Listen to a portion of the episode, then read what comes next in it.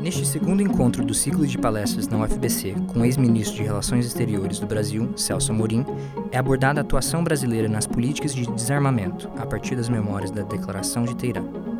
Acompanhando os trabalhos ao lado do ex-ministro, eu mesmo, João Victor Dalla Pola, discente do Bacharelado em Relações Internacionais na UFBC e membro do Observatório de Política Externa Brasileira, o OPEB. Bem-vindos a mais um evento do ciclo de palestras com o embaixador Celso Morim. É, como vocês sabem, a mesa de hoje está sendo organizada pelo Observatório de Política Externa e de Inserção Internacional do Brasil. Somos um grupo de 41 alunos e 10 professores dedicado à análise sistemática e contínua dos acontecimentos na política externa no Brasil. Acreditamos que nosso trabalho faz-se necessário neste momento de grande transformação da política externa brasileira e da inserção internacional do Brasil. O grande objetivo, então, é poder contribuir não só com esse acompanhamento sistemático e acadêmico, mas, sobretudo, de poder levar para fora da universidade esse conhecimento, esse conhecimento que adquirimos aqui dentro. Então, nossa meta é de encontrar plataformas de comunicação é, que sejam distintas do que estamos acostumados, né? É, assim como no evento passado com o embaixador Amorim, estamos transmitindo ao vivo essa palestra para que o público externo que não possa estar aqui, que não pôde estar aqui hoje, possa acompanhar e participar deste debate. É, nesse momento, também podemos afirmar com muito orgulho que conquistamos mais um passo é, desse objetivo de difundir e democratizar o debate sobre as relações internacionais do Brasil, pois fechamos uma nova parceria com a Carta Capital. Os produtos internos do observatório serão, portanto, é, publicados a cada 15 dias nas plataformas online da Carta Capital.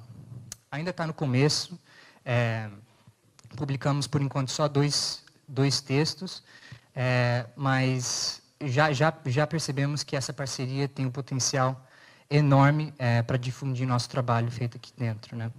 Sábado que vem, então, não nesse, no próximo, fiquem ligados para o próximo texto, que ainda não definimos, mas terá, estará lá é, publicado. Além do trabalho dos próprios membros aqui do Observatório, é, também contamos com a, a, presença de figuras ilustres, como o embaixador Amorim. É, o Celso Amorim é diplomata de carreira, atuando também como ministro de Relações Exteriores e nos governos Itamar Franco e Lula, e ministro da Defesa durante o governo da presidenta Dilma Rousseff. Hoje, o embaixador falará sobre o tema das políticas de desarmamento, em específico a Declaração de Teherã, quando liderou os esforços brasileiros junto aos governos da Turquia e do Irã para lograr um acordo sobre o programa nuclear iraniano. Inicialmente convidado pelo presidente Barack Obama para exercer maior protagonismo nessa questão, Brasília e Ankara, como vocês vão ver na, na exposição do, do, embaixador, enfrentaram forte resistência após a assinatura de um acordo em 17 de maio de 2010. É de grande interesse, então, refletirmos sobre a atuação do Brasil nesse momento decisivo na política interna internacional e analisarmos a postura da nossa diplomacia frente às potências tradicionais do sistema internacional. Certamente, o assunto de hoje reflete um momento importante da projeção internacional do nosso país, quando o Brasil ansiava por um status internacional maior e digno da sua grandeza nacional. O tema do desarmamento, como podemos ver nos noticiários, continua de grande atualidade. Portanto, passo agora a palavra para o ex-ministro Celso Mourinho.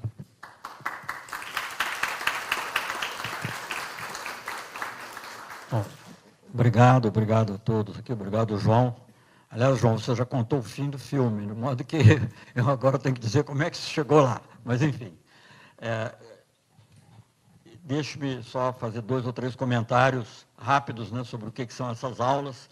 É, eu não sou um historiador, eu até fui professor de relações internacionais também, mas isso faz muitos anos, muitos anos mesmo, entre 20 e 30 anos. Então, na realidade, em geral, estou acostumado a dar palestras que são eventos, na realidade, mais políticos do que acadêmicos. Dar uma aula não deixa de ser um certo desafio, porque exige uma precisão e uma, um cuidado ao transmitir as, as, informações que não necessariamente estão presentes num evento assim mais amplo, que você fala de muitas coisas.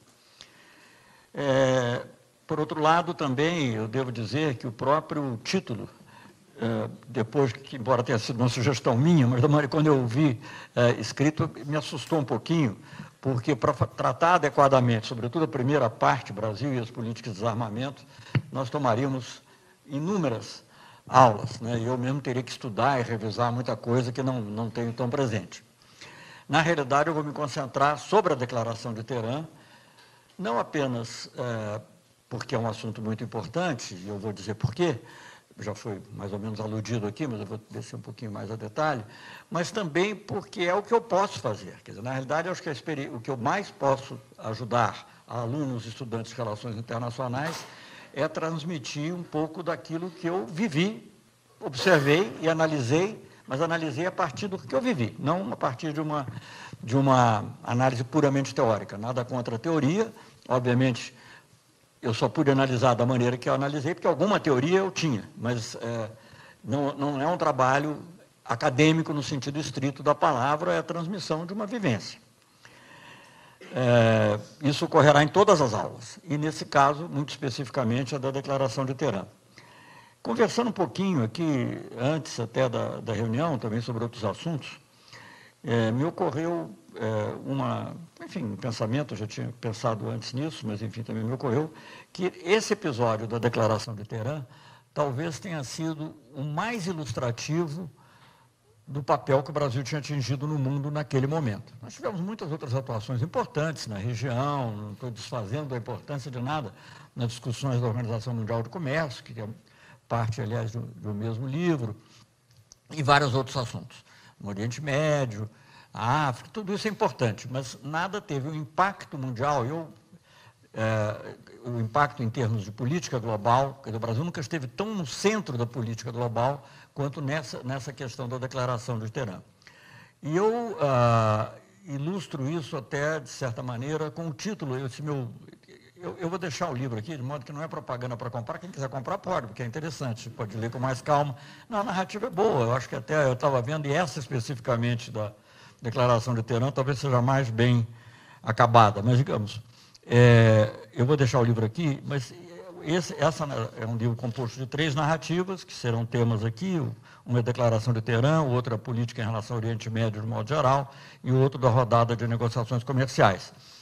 Mas é, o último, o último, tem uma porção de subtítulos, e o último subtítulo chama-se O Brasil e o Grande Jogo. Grande Jogo é uma expressão que veio do Rudyard Kipling, The Great Game, que foi uma expressão no século XIX, ainda na passagem do século XIX, é, no final do século XIX, sobre disputas, entre, sobretudo, não exclusivamente, mas sobretudo entre, entre o Império Czarista e o Império Britânico das rotas que conduziam à Índia, né, passando pelo Oriente Médio. Então teve uma influência enorme no mundo, em muitos aspectos, e quem, quem, quem usa essa expressão é o, esse escritor muito famoso, muitas vezes acusado de ser condescendente com o colonialismo, até até elogioso do colonialismo, né? foi o inventor daquela expressão, a carga, a, a, a, white man's burden, né? a carga do homem branco. Mas é um, é um escritor importante e ele define, então, esse, esse período e essa, esse, esse, esse, essa disputa como o grande jogo. Mas você pode usar mais, mais amplamente para, digamos, discutir as grandes questões internacionais. E o meu, eu, uh, uh, já que você indicou o fim do filme, eu vou fazer um comentário sobre o final e depois vou voltar um pouquinho. Uh, esse, esse, essa atuação do Brasil e também da Turquia, né, como eu vou mostrar, em relação ao tema do programa nuclear iraniano, colocou o Brasil no grande jogo da política internacional porque não era uma discussão abstrata ou num plano multilateral sobre desarmamento, como muitas outras houve, e como eu vou também mencionar, se tiver tempo, mas era o Brasil agindo numa situação específica uh, de desarmamento que estava no centro das preocupações mundiais. E só para ilustrar como isso, uh, a importância que eu próprio dei a isso, eu queria terminar, eu queria começar com uma citação, é curioso, porque uma citação que vem de 62, do uma situação que vem de 62, de Santiago Dantas. Foi o único outro período em que eu acho que a política externa recebeu grande atenção. Embora Santiago Dantas tenha sido ministro por oito meses e apenas, é, eu levei nove anos e meio, um ano e meio com Itamar e, e, e oito com Lula e não, não cheguei perto dele. Claro que eu tinha o presidente Lula por trás, o que ajudava muitíssimo. Mas o Santiago Dantas tinha uma visão de Brasil que continua, de certa maneira, a inspirar não a política atual, que é não política, pode-se dizer, ou é antipolítica, mas a política externa de muitos governos, mas sobretudo do governo do presidente Lula, onde eu tive, eu tive a honra de ser chanceler. Vou citar uma, um discurso, é, 61 na realidade, é o discurso em que Santiago Dantas se despede, ele era deputado, quando ele foi nomeado para a chancelaria, esse era o governo parlamentarista, o presidente era João Goulart, primeiro-ministro Tancredo Neves. Então ele dizia, eu vou, eu vou, citar na íntegra, porque vale a pena, o vocabulário é um pouco assim, aquele vocabulário jurídico, que talvez não seja tão jurídico no bom sentido, mas enfim, ainda assim, um pouco pesado talvez, pra, mas eu vou ler. Diz Santiago Dantas ao se despedir da Câmara para assumir o, a, assumir o lugar de, de ministro das Relações Exteriores. Assim, diz ele, não é mais hoje, hoje está falando em 61, né? O nosso país, como podia parecer aquela geração idealista que participou das esperanças e dos fracassos da Liga das Nações, um país de segunda ordem, fadado apenas a assistir como comparsa, ainda que muitas vezes comparsa ilustre, aos lances da política mundial. Hoje, as nossas responsabilidades, está falando em 61, eu preciso lembrar, já são as de um país que pode falar por outros. Hoje, sobretudo, estamos aptos a levar uma contribuição imparcial, em que não apenas nos voltamos para a solução dos problemas em que nos achamos diretamente implicados, mas também para a solução dos outros, que contemplamos a distância, mas por cujo bom encaminhamento, como qualquer outro povo amadurecido, já nos sentimos responsáveis. Eu acho muito importante dizer isso, porque uma das principais críticas, não estou dizendo a crítica, digamos, da direita mais feroz, ou dos neoliberais mais, mais fanáticos, mas uma das principais críticas feitas, inclusive por pessoas que em outros aspectos eram até positivas, era de que o Brasil se metia em coisas que não devia ser, onde não tinha, não tinha sido chamado e aonde não deveria se meter. A ideia de que você se envolver no Oriente Médio é uma coisa que dá problema, você se envolver, no, isso é um problema alheio, não é nosso. É interessante ver como Santiago Dantas, em 1961, já antes mesmo de ter sido ministro, ele estava sendo nomeado ministro, ele teve uma importância enorme na posição do Brasil em relação a Cuba, como todos sabem, é, é, recusando apoiar a, a, expulsão, de, a suspensão de Cuba da OEA, e é, ele já antevia esse papel para o Brasil. Não preciso repetir porquê, na última, na última conferência eu falei um pouco disso, mas eu acho que é muito importante. Então eu terminei com essa reflexão, porque justamente a declaração de Teherã nos levou a isso. O Brasil ficou no centro de um tema político mundial de primeira grandeza. Era como se você voltar na história um pouco, era como se o Brasil tivesse muito envolvido na solução, ou na tentativa de solução, no caso, da crise dos mísseis de Cuba, ou, ou do bloqueio de Berlim, é algo parecido com isso, porque talvez o tema de política internacional mais premente naquela ocasião era a, a, o programa nuclear iraniano. E assim continuou durante muito tempo e, continua a ser até hoje, na verdade. Mas isso a gente vai deixar para o final. Mas eu queria começar com isso para que as pessoas percebam por que, que essa declaração de Teherã não é mais um episódio. Não é um outro episódio da política internacional do Brasil, em que o Brasil pode ter tido ou não uma boa posição. Não é um episódio realmente singular e de especial importância de Brasil e Turquia. Eu vou agora talvez fazer algumas referências a, mais, mais gerais ao que, que fez com que o Brasil tivesse essa participação e algumas são muito pessoais, porque derivam da minha experiência pessoal, outras são de natureza mais ampla.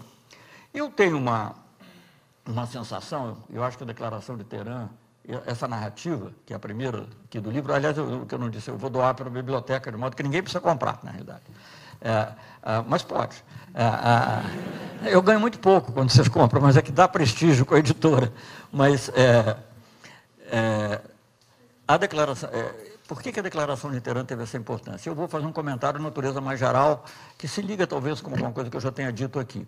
É porque houve uma confluência entre certas políticas de Estado que o Brasil seguiu historicamente, né, e que estão espelhadas em grande medida na primeira parte do título Brasil e as políticas de desarmamento, com uma coragem e uma visão de mundo que são muito particulares do presidente Lula né, uma visão universalista da política externa brasileira. Essas duas coisas confluíram e nos levaram a esse tipo de, a, esse, a essa ação que é extremamente importante. Por quê? Então, vou falar um pouquinho, mas é isso realmente muito superficialmente, do, do Brasil e o desarmamento num sentido mais amplo. O Brasil sempre, o Brasil é um país importante, coisa que frequentemente a gente acha que não, a nossa mídia procura puxar para baixo, né, dizer que ah, por que, que o Brasil está se metendo tanto, por que, que o Brasil está fazendo isso, por que, que o Brasil está fazendo aquilo, olha, toma cuidado, não vamos, não vamos irritar os americanos, não vamos irritar os europeus. Mas o Brasil tem uma participação histórica importante na própria Conferência de Desarmamento. A Conferência de Desarmamento é, é de acordo com a própria nomenclatura e expressão da ONU, um único, um único é, the Sole Negotiating Body, o único órgão com capacidade negociadora no âmbito das Nações Unidas sobre a questão do desarmamento. Nem a Assembleia Geral, nem o Conselho de Segurança, nem a Assembleia Geral da ONU, nem o Conselho de Segurança tem capacidade. Na prática, é claro que eles influem de maneira diversa, mas o órgão onde você começa a, a discutir em tese, conclui, por exemplo, dois, dois ou três tratados importantes, como, a, eh, como a Convenção de Armas Químicas, Proibição de Armas Químicas, que é muito importante, até mencionei no, no que escrevi outro dia sobre o, sobre o Clóvis Rossi. A, a, a, Convenção de Armas Químicas e a Convenção que bani, proibiu explosões uh, nucleares de uma maneira ampla, não apenas as atmosféricas, foram negociados ali, na, na, na, na Conferência de Desarmamento. Essa Conferência de Desarmamento tem os antecedentes, inicialmente se criou um grupo, já começando assim o período, já durante a Guerra Fria, mas quando começa a haver uma distensão, em, em, em 1960 criaram um, um, chamado Comitê dos Dez. O Brasil não fazia parte, tinha que ser números iguais do bloco ocidental e do bloco oriental, é, do bloco ocidental, digamos, das democracias, as chamadas democracias ocidentais, e do bloco liderado pela União Soviética. Tinha que ser um número igual. Depois, já poucos anos depois, é, é, posso até verificar aqui a data exata, agora não estou me lembrado, mas 64, 68, creio por aí, ele se expande para se tornar um grupo dos 18. E o grupo dos 18 já inclui o Brasil. Então, o Brasil era um país já visto como um país importante, e sem que fosse diretamente uh, ligado a, uma aliança militar, quer de um lado, quer de outro. Não é que o Brasil fosse neutro, o Brasil seguia mais, digamos, na política externa, de modo geral, a linha americana, mas não era um país alinhado na OTAN ou em alguma outra aliança militar. Só um, parênteses que eu também já não sei se fiz outras vezes, o Brasil, por exemplo, se recusou a participar da Guerra da Coreia, na época do Getúlio Vargas, apesar das, de pressões e tentativas de persuasão à parte. Bom, enfim, então esse, esse é um aspecto. O Brasil participou. Mais tarde, quando foi efetivamente criada a Conferência do Desarmamento, que antes chamou Comitê do Desarmamento, e de, nos anos 70 e já no início dos anos 80 vira Conferência do Desarmamento, o Brasil desde o início fez parte. Por acaso, porque realmente foi um acaso, sorte, coincidência, eu presidi duas vezes a Conferência do Desarmamento, uma coisa que dificilmente ocorrerá com qualquer outra pessoa hoje em dia. Porque naquela época que eu presidi, eram mais ou menos 30 e poucos países, e, e a presidência é curta, dois meses, três meses. Então você, eu, eu fui embaixador em Genebra duas vezes, e coincidiu que as duas vezes o Brasil, é rotativo, não foi mérito, não fui eleito, nada disso. Mas coincidiu que duas vezes eu presidi. Hoje, como são 60 e poucos membros, dificilmente isso ocorrerá com qualquer outra, com qualquer outra pessoa. Mas naquela época isso aconteceu, então isso me obrigou, inclusive, a me enfronhar um pouco mais sobre as questões dos armamentos. Aliás, falando da Conferência de Desarmamento, não posso deixar de fazer uma referência que eu tenho que confessar a vocês, eu fui olhar um pouquinho no Google para me lembrar um pouco dessas datas, desses, desses números, antes de fazer a palestra a vocês. E aí tomei conhecimento de algo que ficou até envergonhado, não sabia. É, e que aconteceu agora, que o Brasil, seguindo os Estados Unidos, se recusou a participar desta sessão de dois meses ou três meses da Conferência de Desarmamento, porque ela está sendo presidida pela Venezuela. Isso é um absurdo, um absurdo sem tamanho. É um absurdo dos Estados Unidos, mas um absurdo maior ainda do Brasil. Até porque, é, até porque a Conferência de Desarmamento tem países como a Coreia do Norte, tem países que não teria nenhum cabimento, o próprio Irã. Então, não tem nenhum cabimento um país deixar de, de participar não estou falando mal da Coreia do Norte, não, mas eu digo, na concepção até, digamos assim, mais é, vinculada à, à, visão ocidental, né? então não tem nenhum cabimento um país deixar de participar da Conferência de Desarmamento porque não gosta do governo do país que está presidindo. Então, é uma coisa que o Brasil jamais fez, tanto quanto eu saiba, nunca ouvi falar isso. Né? É raríssimo, eu nunca vi isso acontecer, nem com outros países. Eu mesmo tive, até mencionar aqui em passando isso, eu tive que, quando fui presidente da Conferência do Desarmamento a primeira vez, negociar uma situação muito difícil, porque o presidente de um dos grupos da conferência ia ser um iraniano, justamente, e era um iraniano que os americanos acusavam de ter participado da ocupação da embaixada norte-americana lá atrás, logo depois da Revolução dos Ayatollahs. E consegui. Você veja, uma coisa muito mais sensível, teoricamente, a pessoa em si e consegui, os americanos continuaram, e o cara presidiu, etc. e tal, normalmente. Então, essa atitude agora é, de rejeição belicosa em relação à Venezuela é absurda. Você participar sobre a presidência de um país não tem nada a ver com você. Isso aqui é um fato. A Venezuela é, é membro da ONU, continua sendo, não é? Em, outra, em alguns órgãos menores, até regionais, até conseguiram tirar o governo do. Mas não na ONU. Então, é uma coisa totalmente absurda eu assinalo esse fato como curioso que me havia passado é, totalmente despercebido. Bem, o Brasil teve uma atuação dentro desse, desse contexto bastante grande em, algumas, uma, uma, em, alguns, em alguns temas. Né? O, o Brasil, por exemplo, já teve lá atrás, eu não vou entrar nisso agora porque é muito longo, o Brasil tinha se recusado a assinar o Tratado de Não Proliferação Nuclear, mas acabou como consequência, pode ter sido uma boa ou má decisão, não vou discutir isso agora, mas como consequência de uma série de fatores, acabou assinando em 95, o governo Fernando Henrique Cardoso. Mas lá na nossa Constituição, de certa maneira, dizia claramente que o Brasil só teria energia nuclear para fins pacíficos. E assinou em 95. E é, logo em seguida o Brasil passou a ter uma participação muito intensa nas discussões do próprio Tratado de Não Proliferação, porque há um artigo desse tratado, que é o artigo 6 que prevê também passos concretos para o desarmamento nuclear das potências nucleares. É um pouco parte da barganha. De, quer dizer, costuma-se dizer que o, o, Tratado de Não Proliferação Nuclear se baseia num tripé. Um, o primeiro que é efetivamente a não proliferação, isto é, não permitir que países que não têm armas atômicas passem a ter, e isso é muito usado contra o Irã, como foi usado contra a Coreia do Norte, etc. Segundo, fazer com que, é, os, é, quer dizer, estabelecer que é uma obrigação dos países que têm armas nucleares darem passos concretos para se desfazerem delas, é algo assim num horizonte não definido, mas de qualquer maneira é isso. E o terceiro, que é, digamos, é, garantir que haja livre acesso à tecnologia nuclear para fins pacíficos. Então, esse seria o tripé, teoricamente, do TNP, embora todo mundo saiba que o objetivo principal é fazer com que os países não nucleares, ou não que não são potências nucleares venham a ter armas nucleares. Mas isso deu margem a que o Brasil fosse bastante atuante quando ele, uma vez que, uma vez que assinou o TNP, trabalhasse nesse sentido.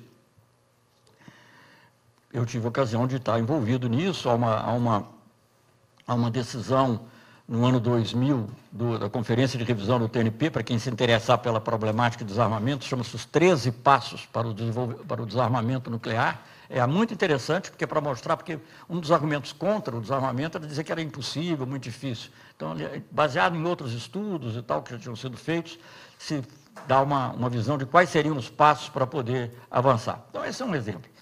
É, como eu comentei, eu fui duas vezes presidente da, da Conferência de Desarmamento, participei da, da, criação de várias, de várias iniciativas e, e, sobretudo, na sequência dessa dessa decisão da, da conferência do, do, TNP, Conferência de Revisão do Tratado de Não Proliferação, fiz uma tentativa é, muito forte pela, pela, é, por conseguir criar uma agenda de trabalho para a Conferência de Armamento, que estava parada, etc. No final, não consegui, é uma história interessante, está narrada em, outro, em, outro, em outros locais, não vou, vou entrar a, a, fundo aqui, mas isso também me deu um conhecimento maior, e, no, e na eh, maior da, da, da, problemática do desarmamento. E também na própria ONU, na própria ONU, ah, ah, ainda no governo Fernando Henrique Cardoso, ah, eh, eu era embaixador junto ao Conselho de Segurança das Nações Unidas, e eu tive também, entre outras pessoas, que lidar com um problema muito complexo, que era o problema do Iraque. O Iraque tinha, depois da, não do Irã, Iraque. É, depois da, da, Primeira Guerra do Golfo, né, guerra, é, tinha sofrido sanções e essas, a, a suspensão, ou a, o fim dessas sanções dependia de certos requisitos de desarmamento. Né, é, inclusive o que acabou dando o problema que se conhece em relação às armas químicas.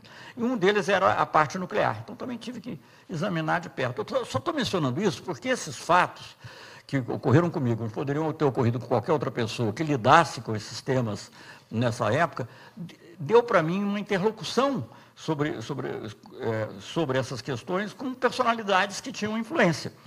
Eu salientaria duas que eu vou mencionar aqui e com quem eu conversei muitas vezes é, é, no período que antecedeu a, a iniciativa da, que levou à declaração de Teherã. Uma delas era uh, o Mohamed El Baradei, que era o diretor-geral, diretor, não sei se diretor-geral, diretor executivo, enfim, o, o chefe da, da, da, Agência Internacional de Energia Atômica, um egípcio, né, que tinha ganhado até o Prêmio Nobel da Paz, quer dizer, não ele, a agência ganhou quando ele era diretor, em função das ações desenvolvidas, e o outro era o Javier Solana, que era o alto comissário da União Europeia para uh, relações internacionais. Então, tinha sempre um diálogo com essas pessoas, então eu encontrava, às vezes, em outros foros, sempre a questão também do Irã e do desarmamento do Irã, que, que passou a ser uma grande questão nos anos 90, é, perdão, mais nos anos 2000, eu estava, de alguma maneira, envolvido e participando. Agora, é preciso ver nisso é, também que é, isso não, essas conversas não passariam, digamos, de uma análise acadêmica se não fosse uma política que o Brasil vinha seguindo, por orientação do presidente da República, o presidente Lula, de ter uma, de ter uma, uma de, de, de ter, digamos, um, uma visão universalista da política internacional, de não excluir ninguém. Nós tínhamos relações com países de todas as ideologias, né? eu já tenho dito isso várias vezes, mas não tínhamos exclusão. Né? É, por exemplo, no caso assim de regimes ainda vistos como é, muito é, fechados e que são sempre criticados, a Coreia do Norte. O Brasil abriu embaixada na Coreia do Norte. Na realidade, as relações foram estabelecidas na época do governo Fernando Henrique, mas o Brasil abriu a embaixada na época do governo Lula. E fui ver na época, o Reino Unido tinha, outros tinham. Falei, mas o Reino Unido tem, por que, que o Brasil não pode ter? Não há razão. E em alguns momentos foi, pareceu até que isso nunca aconteceu, de fato, que o Brasil podia ter, havia ter algum papel por ter um bom diálogo, tanto com a Coreia do Sul quanto com a Coreia do Norte. Não são muitos os países que têm um bom diálogo com ambos. Bem, então, quer dizer, essa política externa, que tinha, assim, é, é um grande impulso, tirou, é, fez com que as relações com o Irã saíssem da mera, da mera rotina e passassem por uma, área, uma, uma certa aproximação, um certo grau de aproximação. Aproximação não quer dizer que você concordasse com ele ou que tivesse e que, que, achasse que tudo que se passava lá era bom, mas você passou a aceitar a ideia de uma relação mais próxima por várias razões, porque é um mercado importante. Agora mesmo há pouco tempo, a propósito dessas declarações infelizes que têm sido dadas, anti-islâmicas ou anti. O Irã não é árabe, mas enfim, anti-islâmicas ou de civilização ocidental, etc. Alguém lembrou, aí não fui eu, o embaixador Recupero, que uh, o Irã foi responsável no ano passado, retrasado, por 2 bilhões de, de, dólares de exportações brasileiras, sobretudo na área de proteína animal. Então, quer dizer, é um mercado considerável. Né? É, 2 bilhões de dólares de exportação, eu, tô, eu, não posso fazer uma comparação com outros que eu não tenho agora, mas se eu comparar com mais tempo, é mais do que o Brasil exporta para muitos países da América do Sul, por exemplo. Então, é, é uma quantia muito considerável. É, então, além desse lado, tinha também realmente o interesse de ter relações universais, o que é compatível, inclusive, com outras aspirações do Brasil, algumas que já vinham ocorrendo, como, por exemplo, a questão de ser membro permanente do Conselho de Segurança. Né? Não era por isso que a gente fez. Mas essa e outras, o Brasil depois também foi eleito para vários órgãos, enfim. Então, isso se deve, em grande medida, eu diria numa larguíssima medida, à atitude em geral que o Brasil tinha em relação a muitos temas, e não apenas em relação ao tema do Irã. Então, ligou-se um pouco, digamos assim, um conhecimento é, técnico e, digamos, pessoal, é, interpessoal é, da situação do Irã e da questão do, da questão do, do, do, programa nuclear iraniano com esse impulso brasileiro. Isso teve pequenas iniciativas que, que ocorreram, que estão relatadas aqui no começo da, dessa narrativa. a mais importante delas foi com a Suíça, país neutro. Nós chegamos a achar que o Brasil e a Suíça podiam, é, porque podiam contribuir. Vejam bem, porque a questão do Irã era uma questão realmente séria, era uma questão que ameaçava de guerra. Não era, eu ouvi isso, está narrado em outros lugares, de, de, é, de, líderes árabes, de líderes ocidentais e do próprio Obama em certo, em certo momento, né, em, sobretudo em função ah, da visão que Israel tinha. Israel tem todos os problemas que todos sabem com a Palestina e com os árabes em geral, mas a, quando eles falam de ameaça existencial para Israel, certo ou erradamente, é o Irã. E uma ameaça existencial para Israel, certo ou errada, mas percebida como existencial, obviamente tem um impacto direto na visão norte-americana também. E, evidentemente, uma coisa dessas não começaria, não terminaria só entre Estados Unidos e Irã, teria um impacto muito mais amplo. Então, o Brasil meio que se interessou por essas coisas, mas elas, essas pequenas iniciativas eu vou poupar vocês disso, e até serve talvez de estímulo para alguém ler aí, quando o livro for para a biblioteca, é, é, ela, elas não, não evoluíram. Era muito difícil, as ideias ocidentais que eram expostas eram todas elas muito duras em relação ao Irã, e o Irã, por sua vez, tinha muito ressentimento em relação a essas ideias e, e portanto, não prosperaram. Como é que começa propriamente a, a, a, o processo que leva à declaração de Teherã. Só fazendo algo, voltando aqui ao fim do filme, mas só para, digamos, vocês situarem, digamos, o tempo, é, a declaração de Teherã em 17 de maio de 2010. Eu agora estou falando um período que vai chegando em 2009, uma aproximação, o presidente do Irã quer vir ao Brasil, nós adiamos uma vez a visita dele, porque achávamos inadequada naquele momento, depois ele mesmo adiou também por causa de eleições, e aí, mais ou menos, ficou acertada que ele poderia vir ao Brasil depois de uma visita minha lá e do, do chanceler iraniano aqui para preparar, que ele poderia vir aqui é, mais ou menos lá para o fim de 2010, 2009, 2009. Em julho de 2009, em julho de 2009, se realiza uma dessas muitas é, reuniões, uma dessas reuniões anuais do G8. Né? O G8, só para também é, desculpem aqui se eu estou chovendo no molhado, mas só lembrar, o G8 era composto pelo G7, que eram os sete principais, que é uma coisa que vem de 1970 e pouco e tal, as principais economias capitalistas, todas capitalistas ocidentais, os sete países, mais a Rússia. Por que a Rússia? Porque a Rússia, quando, é, quando termina o comunismo e, e a dissolução da União Soviética, havia muita preocupação de manter a Rússia engajada com o Ocidente.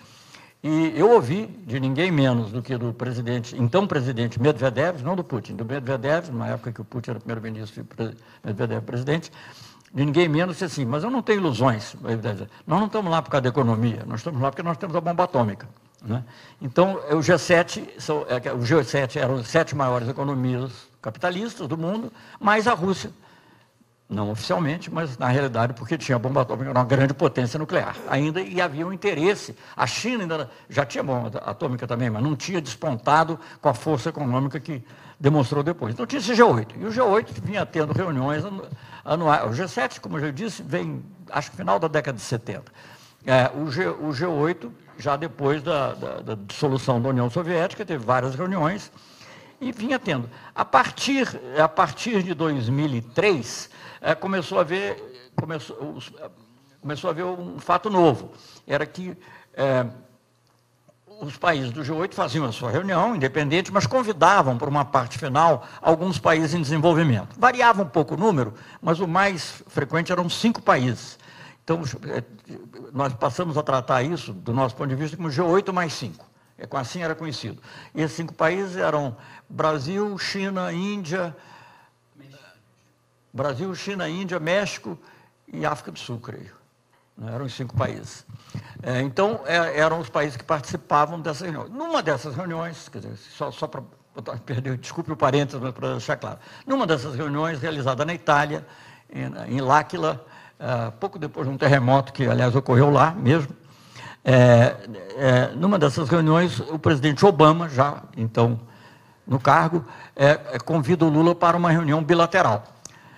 O tema principal da conferência, que foi tratado também, era o tema de clima, mudança de clima, porque tudo isso tinha a ver também com o fato de que haveria uma grande conferência sobre o clima no final do ano, como ocorreu em Copenhague.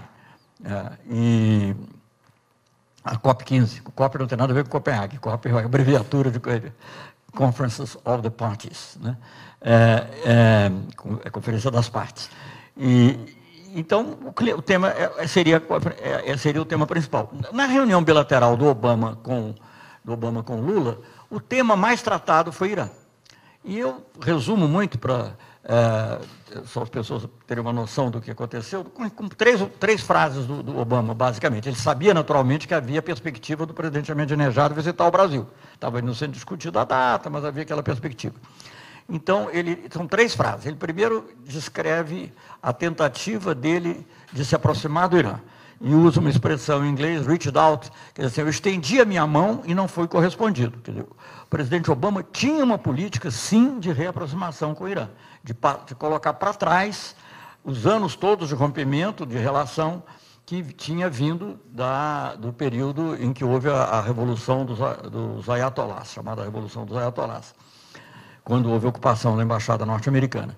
Estendi minha mão e não foi correspondido. A segunda frase é o seguinte: o programa nuclear iraniano é um dos principais é um, um dos principais, ou o principal, não me lembro mais exatamente como disse, problema político de segurança no mundo de hoje. Terceira frase: eu preciso de amigos que conversem com quem eu não posso conversar. Porque não havia a menor dúvida que ele estava pedindo ao presidente Lula para intermediar um eventual acordo dos Estados Unidos e mais outros países que se juntariam aos Estados Unidos com o Irã. E eles tinham uma proposta concreta, uma proposta concreta que era o, o, o que foi chamado acordo de troca, é, em inglês swap agreement. É, e o que, que era o acordo de troca? O acordo de troca, bom, só antes de dizer isso,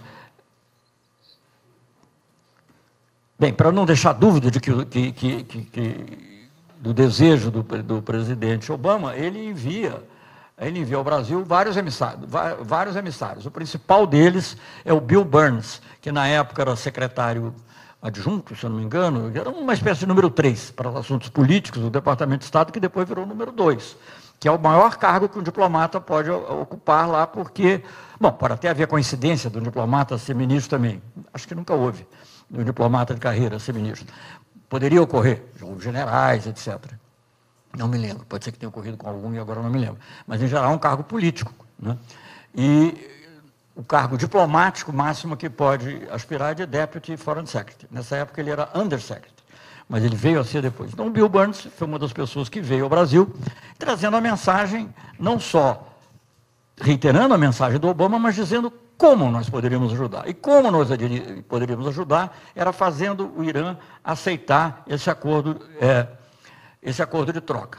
Antes que todo mundo durma, eu vou tentar explicar isso, porque é uma coisa um pouco técnica, mas é importante entender isso, porque para entender um pouco, eu acho que se tem algum mérito essas minhas preleções, é mostrar como as negociações ocorrem. Não é só dizer que elas ocorreram, nem qual foi o resultado, porque isso você encontra em qualquer livro de história, cada um puxando para um lado, mas encontra. Agora, como elas ocorreram, muito poucas pessoas podem falar. E para alguns de vocês que têm interesse de saber como as coisas acontecem, é que eu vou dizer. Então, é, ele veio aqui e, nos, então ele nos explicou o que, que era o acordo de troca. Novamente, eu preciso dizer que eu continuava em diálogo com o El Baradei, diretor-geral da Agência Atômica, e com Solana, é, que era o alto comissário da União Europeia para Relações Internacionais, o principal encarregado de Relações Internacionais. E os dois me incentivavam muito, diziam para o Brasil, olha, só o Brasil pode ajudar, está muito difícil, etc. e tal, mas seria muito bom. O que, que era o acordo de troca? O acordo de troca foi uma ideia muito engenhosa que os próprios americanos tiveram e que os iranianos inicialmente recusaram. E o que, que era? Gente, isso é um pouquinho complexo, mas acho que vale a pena. Quer dizer, complexo não, é um pouquinho assim detalhado, mas acho que vale a pena conhecer, porque isso tem a ver para qualquer discussão sobre desarmamento. Vale, ela vale ainda hoje, embora com os números diferentes. Qual é a questão essencial? Não é a única, mas é essencial para você poder ter uma arma atômica. É você ser capaz de enriquecer o urânio. O que é enriquecer? É você. O urânio se compõe de dois isótopos o 235 e o 238. É um número de elétrons, eu acho, não sei, eu sei definir muito bem, mas enfim, é um número, é um número lá dentro do átomo. É, e o que, que é o que, que é enriquecer? É aumentar o percentual de urânio 235, que é o que é radioativo. O outro é, não vale para nada. Então, na realidade, você tem que transformando urânio, urânio 238 em. Você vê que diplomata tem que entender de algumas coisas também mais, mais sérias e complexas. Então, como é, como é, que, como é, que, você, como é que você faz isso? Qual é esse processo e como você faz isso? Isso é que se chama enriquecimento do urânio. Enriquecimento é aumentar o percentual do, do, do isótopo, como se chama, do isótopo radioativo na massa de urânio de que você dispõe. E você pode fazer essa, aumentar esse percentual em várias, em várias percentagens, obviamente. Quando você aumenta esse percentual para 3 a 4%, não há risco de que isso possa ser diretamente utilizado como arma nuclear. Normalmente, as usinas nucleares, inclusive essa que a gente tem no Brasil, funciona com urânio enriquecido a 3 ou 4%. E o... Quando você enriquece a 20%, você passa a ter uma capacidade de ter eh, de, ter um urânio que serve para reatores de pesquisa, que servem, por exemplo, até para fins medicinais, para radiologia, etc. E para cura também de certas doenças. Quando você. Até pode servir para outras coisas também, mas não para bomba. Para bomba é o que eles chamam de urânio altamente enriquecido. O que é altamente enriquecido? Não existe um número fixo. Mas, digamos assim, mais ou menos um consenso que acima de 80% é o urânio altamente enriquecido portanto, pode ser usado numa bomba. Normalmente é 90% ou mais. E o que, que aconteceu? O Irã desenvolveu uma capacidade de enriquecimento de urânio, que é lícito, é permitido. O acordo do TNP não proíbe, em momento algum, você enriquecer o urânio. A Holanda enriquece urânio. Ali o Jorge deve saber disso, né? através da Urenco, né? que é um consórcio multinacional, enriquece urânio. Não tem ninguém impedindo que ela faça isso. É urânio levemente enriquecido e se mantém nisso. Mas o Irã, como estava permanentemente sob suspeita, e talvez ele tenha cometido alguns pecados formais ah, no início dos anos 2000 em relação a declarações, porque você tem que fazer declaração, etc. e tal, ficou, e além de ser visto, como eu já tinha dito antes, como, como ah, uma ameaça existencial a Israel, o Irã é, passou a ser o foco das atenções. O Iraque, que tinha sido, não mais, estava óbvio que o Iraque não tinha capacidade, capacidade é, de produzir mais, isso já tinha ficado absolutamente claro. Coreia do Norte, sim, continua a ser uma preocupação, mas a Coreia do Norte não está numa região tão volátil do ponto de vista político quanto o Oriente Médio. Né? É, claro que para a Coreia do Sul, a Coreia do Norte é mais importante, né? ou para o Japão, talvez a Coreia do Norte era mais importante, mas falando globalmente, o Irã estava numa região mais delicada. Então, Dados esses fatores, talvez pequenos pecados que o Irã tenha cometido também, eu não tenho certeza, não tenho como confirmar isso, mas havia dúvidas sobre se ele notificou na época adequada que ele estava enriquecendo, etc. Enfim, baseado nisso, há um grande foco no Irã durante todo esse período que vai, começa acho que do, antes de 2003 e segue durante todo esse período. Enfim, por que, que surge o acordo de troca? O Irã, é, em determinado momento, ele pediu para comprar do Ocidente, é, comprar do Ocidente urânio, um combustível que é feito com urânio a 20%, para o reator de pesquisa que ele tem, como o Brasil está fazendo um junto com a Argentina, como outros países têm. Quer dizer, ele não estava pretendendo, naquele momento, enriquecer urânio a 20%, mas ele necessitava isso para um, um reator que faz isótopos, para medicinais, etc. e tal. E isso é permitido também pelo, pelo Tratado de Não Proliferação, e os próprios ocidentais, inclusive os próprios norte-americanos, reconheciam que era. Então, o que, que eles propuseram ao Irã? Ele falou: olha, em vez de você me pagar em dinheiro, você me paga com o urânio levemente enriquecido que você tem. Por que isso? Porque o urânio levemente enriquecido, ele sempre pode ser mais enriquecido, porque na realidade a, o grande desafio tecnológico é enriquecer. É, é, você ser capaz de enriquecer. Uma vez que você enriquece a 3 ou 4%, a rigor, não há uma, um impedimento tecnológico, não há um impedimento tecnológico que você venha enriquecer a 20% e depois a 80% ou 90%. Claro que isso é trabalhoso, claro que isso é caro, claro que isso pode ser observado. Mas então, o que, que os Estados Unidos queria na época? Retirar do Irã os 1.200 quilos que ele tinha. 1.200 quilos, pra, na estimativa uh, que eu ouvi várias vezes, inclusive em Israel, dá para fazer uma bomba. E eu, sempre digo, uma bomba não é um arsenal nuclear. Uma bomba é um exercício no suicídio. Você tem uma bomba, não vai poder, você vai ser alvo de um, de um ataque ao qual você não vai ser capaz de reagir.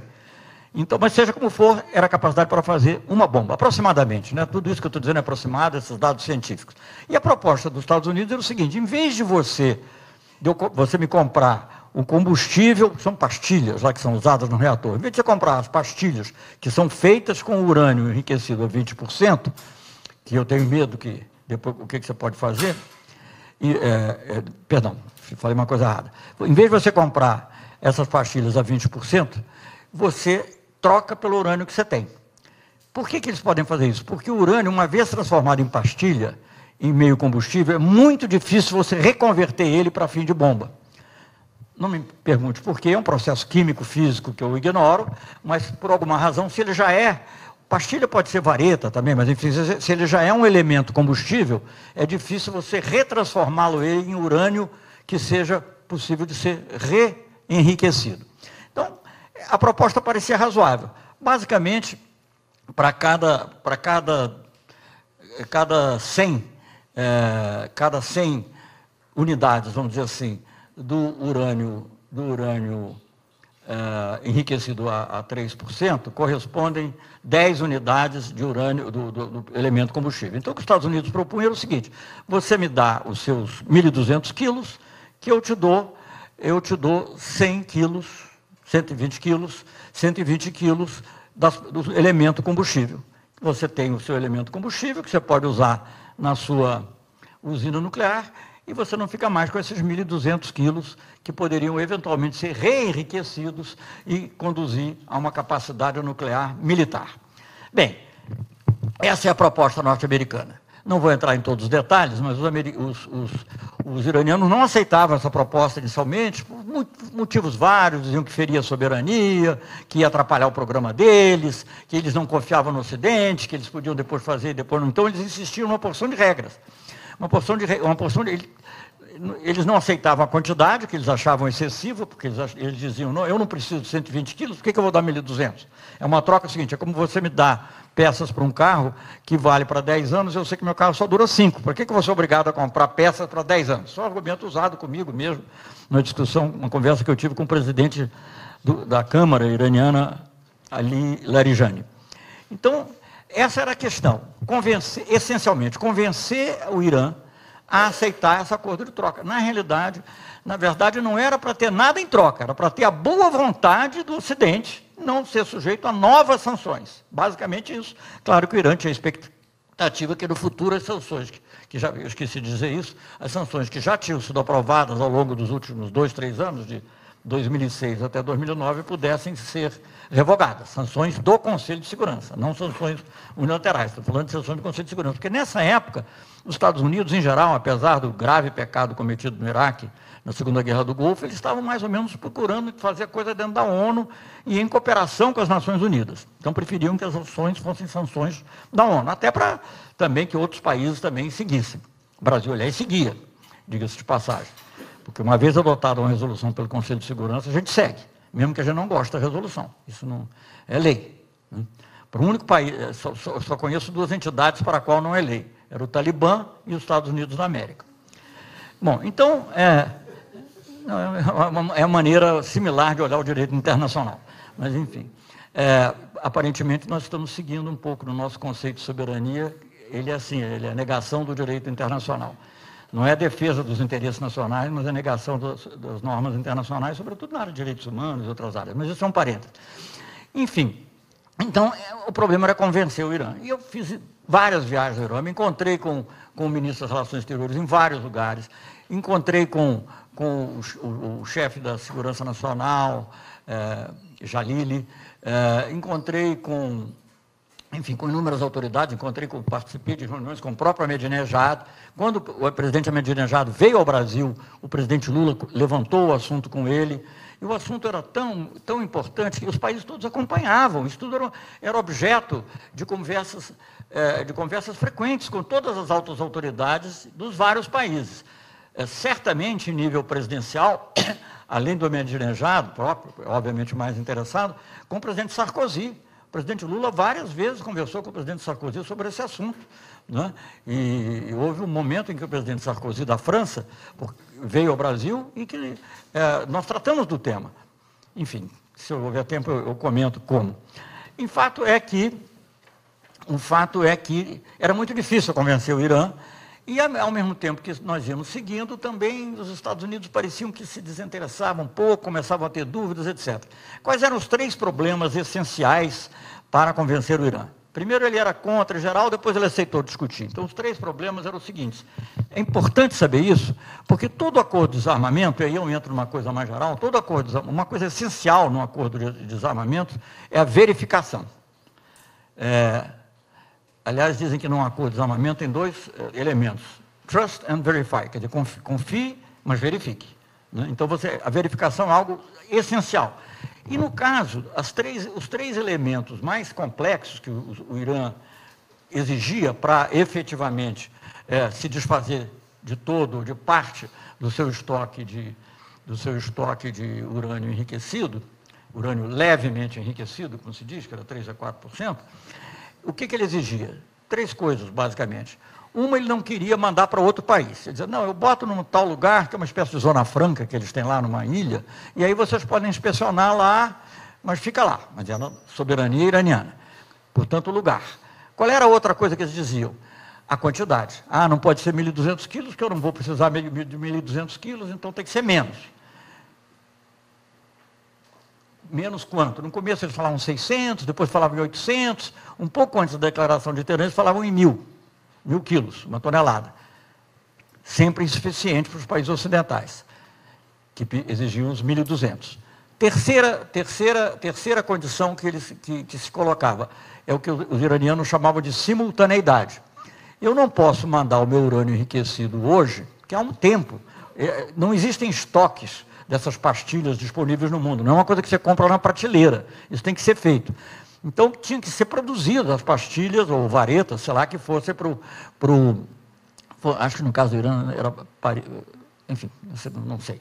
Enfim, o elemento combustível tinha que ser produzido ou pela Rússia, ou pela França, havia uma discussão. Como é que eu posso confiar que quando eu tiver dado os 1.200 quilos para vocês, vocês vão me dar vão me dar os 120, os combustível, o combustível que eu preciso. Não pode, tem que ser simultâneo. Com o passar do tempo, eles, eles flexibilizaram isso para simultânea, uma simultaneidade provisória, que eles dariam metade antes, como se fosse dando, dando entrada para, um, para uma, uma, troca, e, e daria ré, os 600 quilos, daria os outros 600 quilos quando tivessem recebido as, as, as pastilhas mas nada disso era aceitável para o Ocidente. Então, basicamente, basicamente, o nosso trabalho. Ah, bom, no meio desse caminho em que o Brasil estava fazendo isso, nós, nós na época tínhamos uma relação bastante próxima com a Turquia, por vários motivos, estão explicados no livro, que eu não, não vou eh, agora também me deter.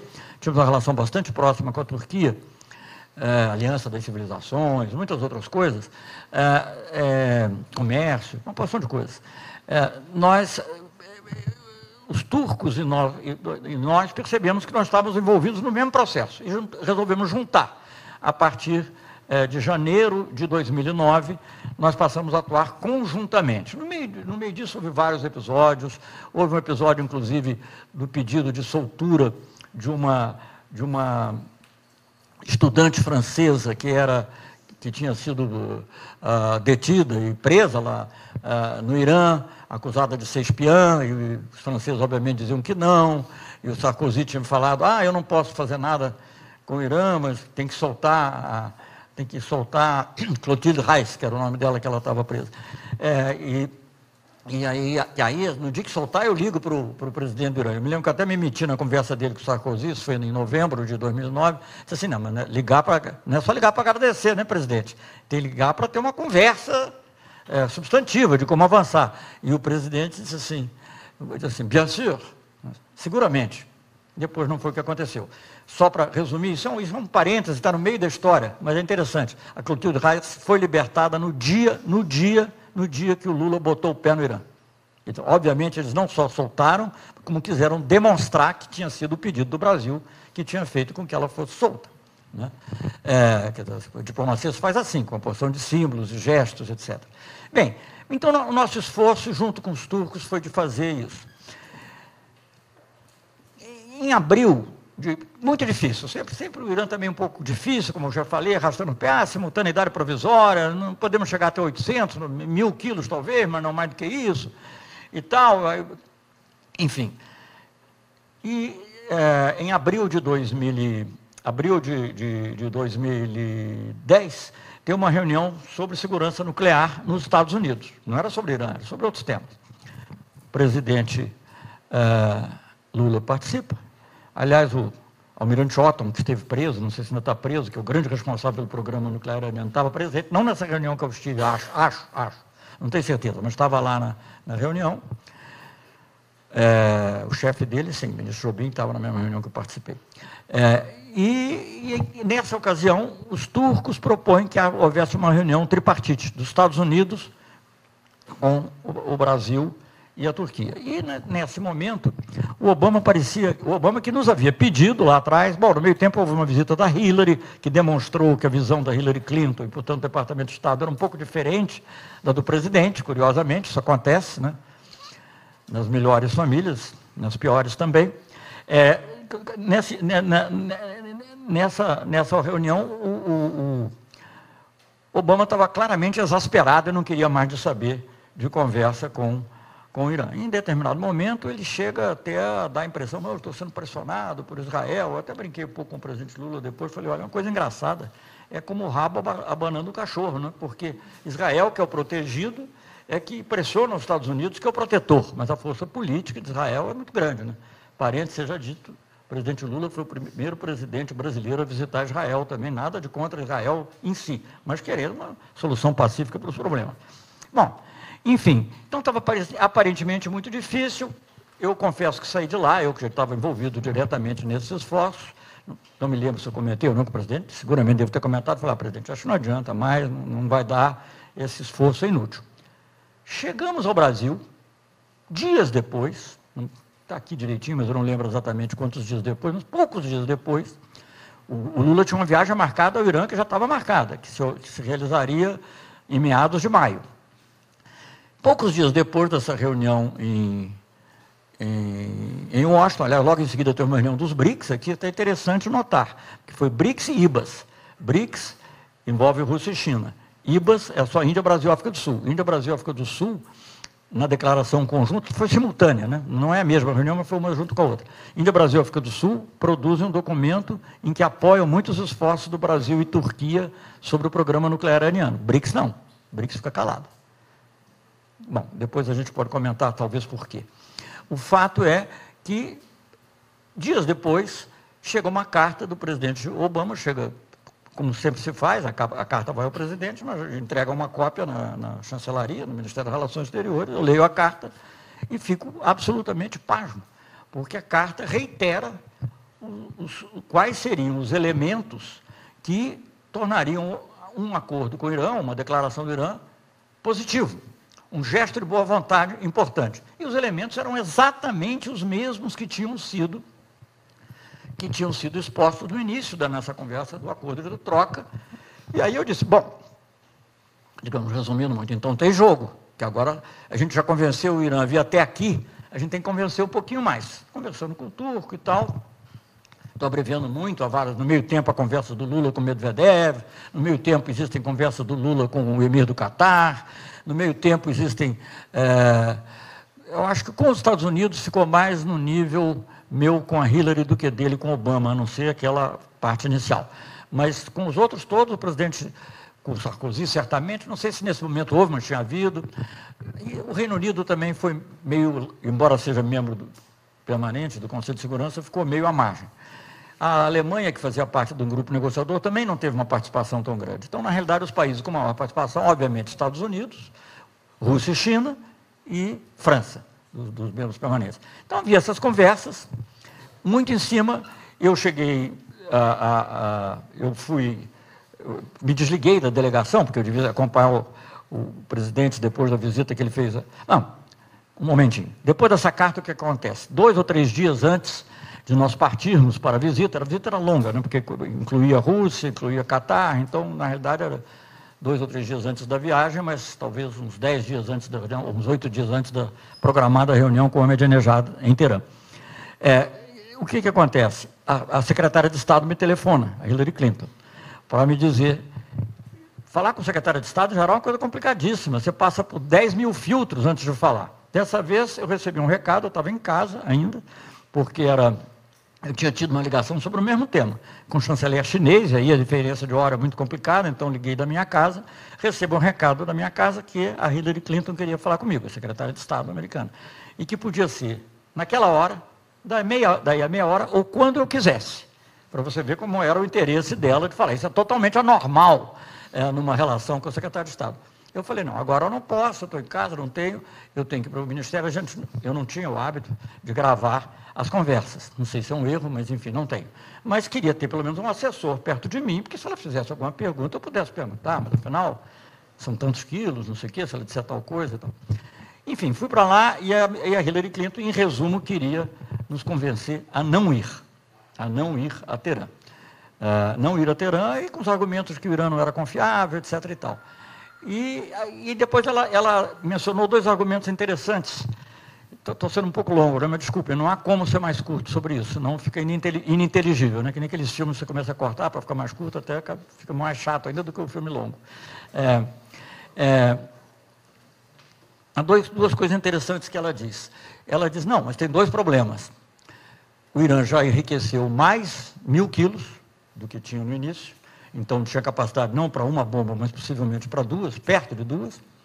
E, por outro lado, ele começou o enriquecimento a 20%, que era verdade. As duas coisas eram verdades e as duas coisas eram complicadas. A alegação do Irã que ele começou o enriquecimento a 20% quando houve uma certa decisão da agência atômica contrária aos interesses dele, na qual o Brasil não votou. É, as duas coisas eram verdadeiras. Mas o presidente Obama, quando ele escreveu a carta para o Lula, ele já sabia dessas duas coisas. E ainda assim disse que aquelas eram, eram os elementos importantes para o seu, gesto de boa vontade. Então eu disse, olha, Hillary, a gente chama, a gente chama, os jornais brigam muito, mas é verdade. As pessoas chamam Celso, Hillary, não sei o quê. É, eu me lembro desde a época do Silveira com Kissinger, que tinha as piadas, sempre saíam no jornal, Dear Henry, Dear Antônio, não sei o quê. Mas enfim, eu falei, Hillary, tudo bem, você está me falando desses problemas, os problemas são reais, mas eles podem ser resolvidos depois. O objetivo agora é, é ter, o objetivo agora é fazer o gesto de boa é, é, é, é fazer o suficiente para ter o gesto de boa vontade, mostrar que eles estão falando sério. E aí a, a, a Hillary Clinton, é, e, não, falei, e além do mais, esses dois pontos que você mencionou não estão na carta do seu presidente. Carta em que ele dizia quais eram os elementos essenciais para ter um acordo. Falei, não estão na carta do seu presidente.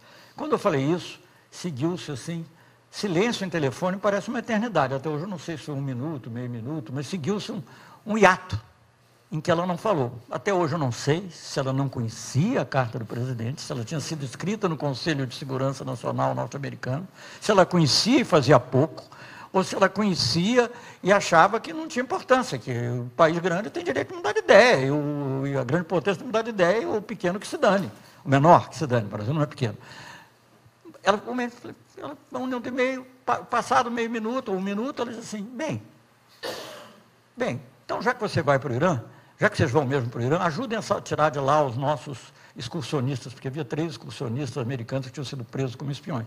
E de fato nós ajudamos, e de fato ajudamos a tirar. Não fomos os únicos, houve outras interferências, mas ajudamos. Mas enfim, assim foi. Bom, aí nós fomos ao Irã, resumindo, aí o livro, a partir daí, trata do que foi a negociação com os iranianos, a negociação final, que foram 17 horas praticamente ininterruptas, pouco de interrupção para dormir e tal, poucas horas de sono, é, é, seguidas, a tal ponto, e aí coincidindo com a visita de Estado do presidente Lula ao Irã. Logo de, de início, a boa notícia de que a Clotilde Reis estava sendo liberada, e a negociação, eu participei de uma parte da, da, da, da visita de Estado, mas tive que sair para ficar eu e o turco. Né? Só que o turco não tinha visita de Estado. O Erdogan também chegou depois, mas enfim, no caso do Lula era visita de Estado. Então, tive que desligar da delegação praticamente para ficar na negociação. E do lado iraniano, estou contando isso porque é um pouco da pequena história, petite histoire, como dizem em francês, mas é engraçado. Do lado iraniano tinham três personagens. O presidente do Conselho de Segurança Nacional, que era realmente quem contava mais,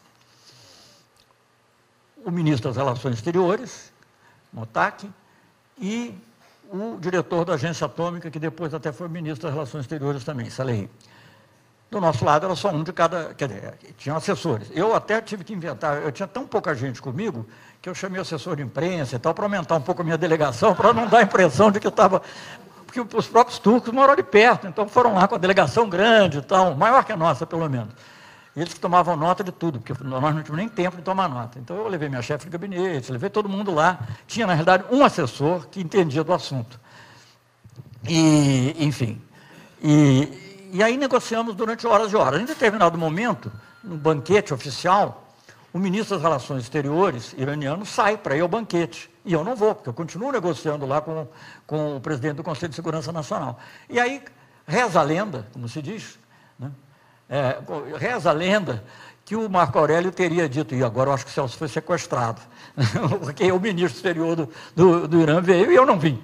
Né? O fato é que eu estava continuando a negociação e depois da meia-noite, mais ou menos, nós chegamos a uma conclusão, fechamos um acordo em que o Irã concordava com as três coisas. O Irã queria muito que se incluísse a, a ideia de retirada de sanções. Eu falei, olha, não posso incluir isso agora, porque isso não é uma barganha, é um gesto de boa vontade, isso virá com o tempo. Mas a gente pode fazer uma referência genérica, medidas do Conselho de Segurança e tal.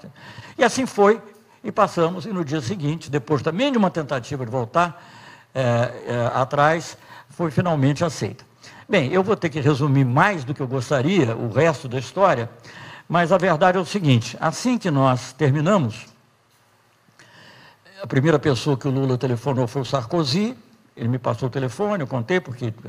Fala você que aí você fala em francês. Aí eu falei com o Sarkozy em francês, ele entendeu tudo do que se tratava, é, fez uma, algumas coisas positivas, mas eu fiquei um pouco cético. É, e depois eu liguei para o Lavrov, que é o ministro exterior russo, mas a ligação estava ruim. E aí eu pedi uma ligação para Hillary Clinton, mas por causa da diferença de hora, eu falei, bom, eu estou indo, o presidente estava indo para a Espanha, e eu, ele me emprestou o avião reserva dele, é, e eu viria para o Brasil, mas com escala também na Espanha. E, e eu, e, então marquei, foi marcada, graças à eficiência do nosso embaixador na época, é, conseguiram marcar uma, uma, um telefonema meu com a secretária de Estado, no momento da minha, no período da minha escala em, em, na Espanha, em Madrid. É, e aí houve a conversa, eu vou, é muito longa também para eu resumir, mas o, o, eu resumi para a mídia brasileira, não sei se esse ditado existe em outras línguas, que a Hillary, a reação da Hillary foi não li e não gostei. O resumo era essa, que nós tínhamos conseguido tudo que o presidente dela tinha pedido, Claro, com alguns floreios, né? com algum floreio que re, reafirma a soberania das nações, reafirma a importância da cooperação internacional. Mas nos três pontos concretos, que são objeto de verificação, que é o que mais interessa, era exatamente o que os Estados Unidos tinham pedido. Ainda tinha um quarto ponto, porque a Hillary dizia, ah, eles, eles ficam dizendo, os iranianos dizem uma coisa para vocês, dizem outra para os chineses, ele não interessa, o que interessa é o que eles dizem para a agência atômica. Então, o quarto ponto era uma carta o Irã se comprometia, dentro de um prazo X, que era seis dias, escreveu uma carta para a agência atômica reafirmando tudo que estava na declaração de Teherã. E eles concordaram também com esses quatro pontos. Então ela disse, não, não adianta e tal, porque nós vamos mesmo é, jogar com as sanções no Conselho de Segurança. Vamos para as sanções. Bom, por que isso? Por que essa mudança? Por que, por que o Obama de um jeito e Hillary de outro? É muito difícil é objeto de especulação, leiam as especulações no livro, eu não vou entrar. Mas uma coisa interessante, Três anos depois, quando o Obama já estava adiantado na discussão, dois ou três anos depois, quando o Obama já estava bem adiantado na discussão do que veio a ser o programa global de cooperação, etc., em inglês tem uma sigla, JPCO, JCPO, OA, Joint Comprehensive Plan of Action. Quer dizer, o que viria a ser isso, quando Obama, a Hillary não tinha se pronunciado. Demorou muito a se pronunciar, só quando chegou no finzinho ela se pronunciou o que demonstra que ela não tinha entusiasmo por um acordo com o Irã. Seja razões de política interna, os vários lobbies, etc. Bom, o fato é que os Estados Unidos, é, é, de certa maneira, voltaram atrás no que eles próprios haviam proposto, e aí e recusaram e foram pedir sanções do Conselho de Segurança. Chamar atenção para dois pontos. A mídia brasileira, obviamente, quase toda, ficou contra mim. Disse, ah, como é que faz um negócio desse contra os americanos, etc. Agora, a imprensa internacional e as grandes personalidades internacionais ligadas ao tema, todas, ou quase todas, muito ao nosso favor. Mas eu não estou falando de personalidades internacionais, digamos assim, de outros partidos à esquerda, ou sei lá o quê. Não, eu estou falando do ex-diretor da agência atômica, é o Baradei. É o Baradei diz assim, se os americanos não aceitam, se Washington não aceita essa proposta, é porque ele não pode aceitar sim como resposta. Brincando com uma, uma frase que ficou famosa em outras situações, quer dizer, you can't take no for an answer, né? Quando, eu acho que, não sei se é o chefão, o poderoso chefão, que tem essa frase. Né? I, can't, I won't take no for an answer. No caso dos Estados Unidos, eu não vou quer dizer, não aceitar uma resposta positiva. Eu te faço uma proposta, mas é para ser recusada. É, outros, por exemplo, é, como Roger Cohen, que é um muito crítico do Irã, um, é, colunista do, do, New York Times, escreveu: mudaram as traves de lugar. Também em inglês é, uma, é, uma, é um ditado comum: changing the goalposts. Quer dizer, o objetivo era chegar até aqui, agora, agora é até aqui. Então, quer dizer, mudou, mudou o objetivo e por aí foi. Enfim, é, no Brasil, obviamente, tão crítico. E quando se falava, e eles, o Washington, porque diplomacia tem seus lances meio sujos. Washington dizia que não, que nós fizemos, que não era. Eu fui obrigado a fazer uma coisa que não é muito diplomática, mas, obviamente, diante da mentira e dos ataques, não havia outro jeito, que foi deixar vazar a carta do presidente Obama, que deixou-os totalmente sem ação. Sem ação. Né? Foi vazada, aliás, pelo saudoso Clóvis Rossi. Não concordo com o Clóvis Rossi em tudo, mas ele era um bom, um excelente jornalista e uma pessoa capaz de, de ver as coisas. Ele próprio que, que utilizou a carta. Cinco minutos cinco minutos até a, a, a guerra atômica. É, bom, aí, é, enfim, isso foi o que aconteceu. E o Brasil teve uma admiração pelo Brasil, na imprensa. Dois, dois exemplos. Pode até não ter sido idêntico. Citar três coisas. Primeiro, o seguinte: concretamente, embora rechaçando naquela hora, dois anos depois, os Estados Unidos retomam a ideia. Quem inspira, a primeira coisa que eu vi inspirar a ideia foi uma ex-diretora de planejamento do Departamento de Estado, que trabalhou com a Hillary Clinton, Anne-Marie Slaughter, escreveu um artigo em novembro de 2011, do, novembro de 2011, no Financial Times, quando a tensão com o Irã estava no máximo e parecia que a pressão por uma guerra era iminente, pressão de Israel principalmente, ou outros setores também mais belicosos nos Estados Unidos, era iminente, ela faz um artigo estudando, a paz ainda é a melhor solução, a menos ruim, sei lá, a solução menos ruim. Quem sabe está na hora de nós revisitarmos aquele acordo proposto pela Turquia e pelo Brasil. Anne-Marie Slaughter, ex-secretária de Planejamento do Departamento de Estado. E o fato é, não estou dizendo que é tudo ligado, tem outras causas nisso, tudo é muito complexo, é que eles, os Estados Unidos, é, um ano depois, fazem um acordo provisório, e dois ou três anos depois chega a um acordo definitivo. Tudo é muito complexo. O acordo, obviamente, não é idêntico, até porque naquela época que nós estávamos fazendo um acordo, o Irã tinha 2 mil quilos de, de, de, urânio enriquecido. Quando os Estados Unidos fazem o acordo, finalmente, o, o, o Irã já tinha 10 mil quilos. Então já é um comecinho de um arsenal nuclear, você poder fazer talvez cinco bombas. 8 a 10 mil, ninguém sabe ao certo, mas mais ou menos é o que se estima. Quer dizer, não sei se ninguém sabe, eu não sei ao certo. E, a maioria das pessoas não sabe. Pode ser que a agência atômica tenha uma. Era a estimativa na época. Então, isso foi, aliás, comentado, muitos jornalistas no Brasil, próprio Clóvis Rossi, que eu mencionei, mas outros, é, disseram, poxa, mas aquele acordo do Lula, até alguns publicaram, acho se não me engano, o próprio Clóvis Rossi, estou citando ele muito hoje, aqui, uma homenagem que acabou de falecer, coitado, vai fazer falta, mas o Clóvis Rossi, assim, o acordo do Lula era melhor. Tem um artiguinho dele com essa, com essa coisa. E tem vários outros que escreveram também. Bem, esse é um aspecto. O outro aspecto, do ponto de vista da repercussão, aqui muito crítico, fora essas expressões que eu já mencionei, e personalidades, assim como eu já mencionei o Baradei, Roger Cohen, é, uma pessoa agora cujo nome me falha a memória, mas que foi embaixador em Moscou dos, dos Estados Unidos, já já voltar, foi representante da Boeing, pessoa totalmente insuspeita, disse assim, bom, 80% do acordo, bom, se você tem uma coisa que é 80% boa, está muito bom, numa coisa complicada como essa. Né? Mas, infelizmente, e aí é um outro mistério, dizer, não é bem mistério, isso exige uma, um raciocínio mais. Os Estados Unidos conseguem convencer Rússia e China também, e sanções são adotadas. Depois, a outra coisa que saiu foi uma coisa do Le Monde dizendo 17 de maio de 2010, essa data será lembrada como data histórica. Não foi. Infelizmente não foi, mas de qualquer maneira é como foi recebido. Enfim, e aí as sanções são adotadas. Há um fato interessante: Brasil e Turquia votam contra. É a primeira vez, de acordo com a pesquisa que eu pedi para fazer na época, primeira vez que o Brasil votava contra uma resolução que foi aprovada, que acabou sendo aprovada. O Brasil já tinha se abstido de outras resoluções sobre vários temas. Eu me lembro do Haiti, por exemplo, até na época do Itamar. Não, mas em 62 foi a OEA. E mesmo assim não votou contra, se absteve. Se você quer abstenção, tem um, um, sinal de voto contra, não é. Mas, e no Conselho de Segurança também. Por isso, muitas vezes, porque às vezes no Conselho de Segurança, é que, o que quer dizer isso? Só pra, já que vocês são alunos de relações internacionais, né? uma pequena digressão. O que quer dizer abstenção tem voto contra? É quando existe um número mínimo de votos para uma resolução ser aprovada. No Conselho de Segurança, acho que são oito ou nove, não me recordo agora. Então, se você não tiver aqueles oito ou nove, não é aprovado. Então, se você se abstivesse, é, equivale a um voto contra. Salvo no caso dos membros permanentes, porque eles podem se abster, abstenção mesmo, e se ele votar contra, é veto. É a única diferença é essa. É, então, foi a primeira vez que o Brasil votou contra uma resolução que finalmente foi aprovada.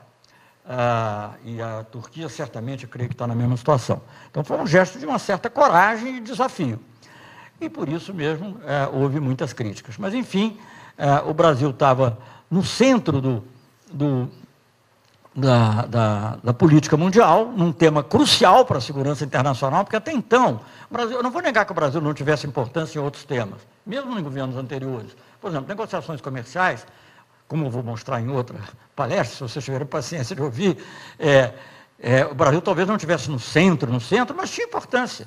Agora, em temas de segurança internacional, tema de África, relativo a Angola, a opinião do Brasil era, era ouvida e tal, porque tinha uma certa influência. Mas num tema central da relação internacional como esse, a posição do Brasil e da Turquia foi especial. É interessante, eu vou só com isso aí eu termino esse comentário, é, lendo uma vez um artigo do Economist sobre, do Economist sobre a diplomacia turca e dizendo como a diplomacia turca tinha evoluído, como a Turquia, que antes era um país que só se preocupava com problemas muito próximos. E aí, em determinada passagem do artigo do Economist, tudo isso está mencionado aqui, sabe? Mas é que algumas coisas estão nas notas. Se a pessoa não lê as notas, não vai, não vai saber nunca dessas coisas mais interessantes, porque às vezes a gente lembra delas a posteriori. É, é, a Turquia tava, tinha se tornado um ator importante, juntou-se a um gigante da diplomacia, que é como o Brasil. Economist jornal liberal no sentido econômico, ligeiramente mais para conservador no plano político, não de extrema direita, obviamente, mas mais ligeiramente conservador. O gigante da diplomacia. Então, essa era a visão, a Diplomatic Giant, está aqui citado com o número e a data do tudo. Então, isso foi o que concluiu. Então, eu acho que é muito interessante começar essas aulas com essa, essa coisa da declaração de Teherã. Há muitos pontos a serem é, a serem examinados. Eu acho que hoje eu vou ter muito pouco tempo, eu já estou muito atrasado em relação à hora que eu pretendia sair.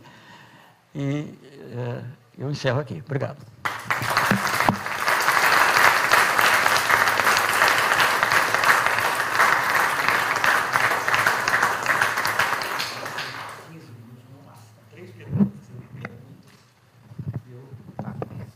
Tá. Claro. É, então, Dado o horário avançado, vamos fazer então uma rodada de, de duas perguntas. É, três, perguntas? Ah, com três não dá para ter equilíbrio absoluto. Quatro. Quatro, Quatro perguntas, tudo bem. É, então, eu, não, eu acho que eu não, eu não vou falar nada aqui, senão vai se alongar, mas vamos abrir já para as perguntas é, lá atrás. É bom vir aqui, né?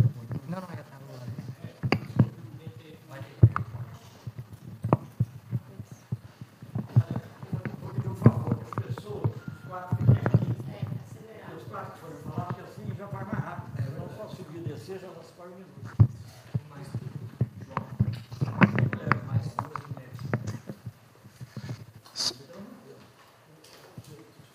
Pode falar. Celso, é, você acabou de falar agora que o Brasil era, um, era considerado um gigante da diplomacia. Aí nós, aí nós, tivemos esse golpe e o Brasil foi reduzido a um párea no cenário internacional. É possível recuperar o status que ele tinha no governo Lula ou nossa imagem vai ficar arranhada aí por sei lá quanto tempo? Bom, recuperar o status, vamos lá. Nenhuma, nenhuma moça tem interesse em fazer perguntas?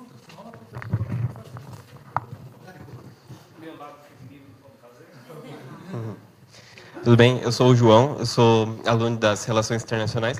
Eu queria saber, justamente hoje o Irã ele anunciou que vai ultrapassar o limite estabelecido de urânio enriquecido pelo acordo de 2015. Tendo em mente, é, tendo em visão isso, a declaração de Teherã ela se esgotou, a gente precisa de um novo acordo ou sem possibilidade nenhuma de, de reafirmar isso?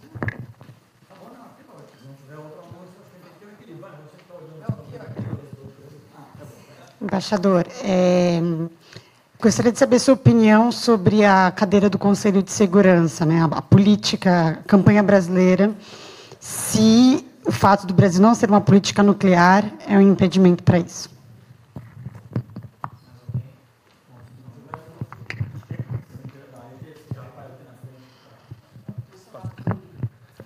Ok. É, embaixador, eu gostaria de saber é, o quanto nessa esfera dos, dos grandes de, uh, diplomatas, se faz uso de algoritmos para tomada de decisões uh, de uma forma mais matemática, uh, com uma tentativa de tornar mais objetiva essa tomada de decisões, algo na linha de teoria dos jogos. Se se usa.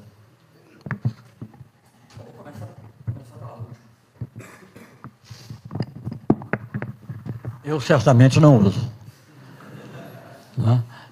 É? é provável que, digamos, chancelarias mais sofisticadas usem em parte, mas, olha, eu vou dizer a você, nunca pode dar a resposta definitiva. Aí, essa questão de relações humanas e relações políticas, eu acho muito complexo você chegar a uma decisão. Como é que você vai atribuir? Qual é a probabilidade que eu vou dar de o Irã vir a aceitar ou não? São coisas assim que dependem dependem, por exemplo, até da empatia que se criou entre o presidente Lula, por exemplo, e o, e o Ali Khamenei.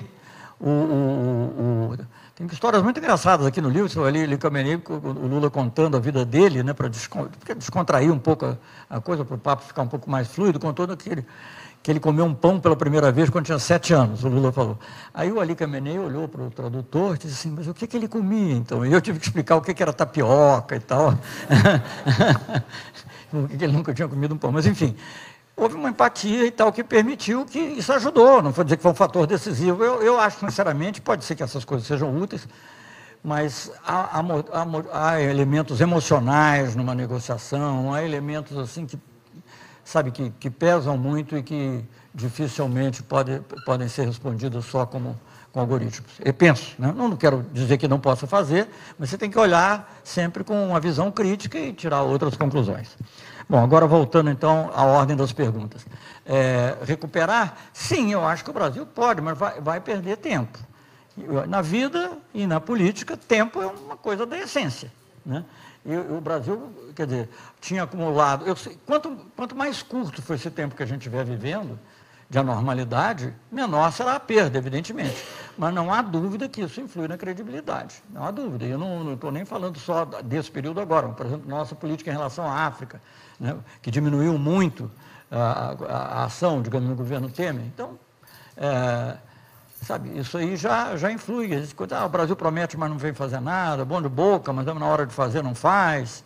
Então, essas coisas. Ou então, mais grave, quando você diz assim, o Brasil não é confiável, porque Ontem mesmo ele queria mudar a embaixada, a embaixada de, de, é, de Tel Aviv para Jerusalém, contrariando todas as resoluções da ONU, imitando o americano. Ou saindo de uma conferência presidida pela Venezuela, no, que apenas obedece à rotação, à rotação alfabética dos países, e coisa que ninguém fez nunca, nem com o Irã, nem com a Coreia do Norte, que eu saiba.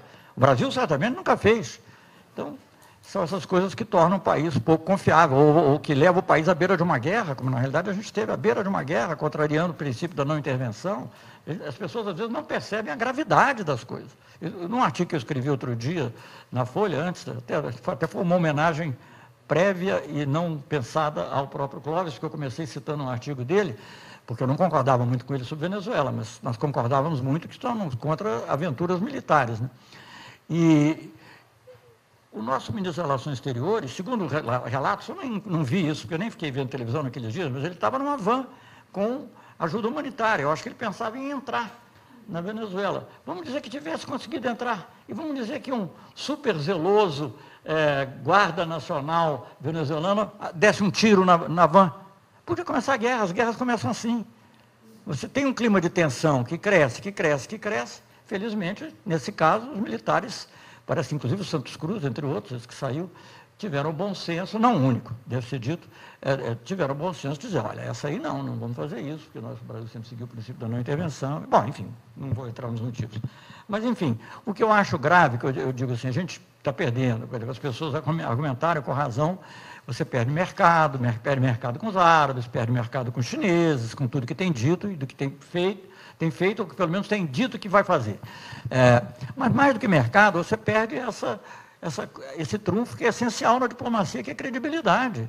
Credibilidade, eu vou lhe dizer uma das coisas que vai aparecer numa outra, vai aparecer na de comércio também, mas vai aparecer na, na, na, na outra narrativa. Houve um momento da nossa visita a Israel que o Netanyahu pediu ao Brasil, e eu fui incumbido, mas naturalmente pediu ao Brasil, pediu ao presidente Lula, que ajudasse na negociação com a Síria.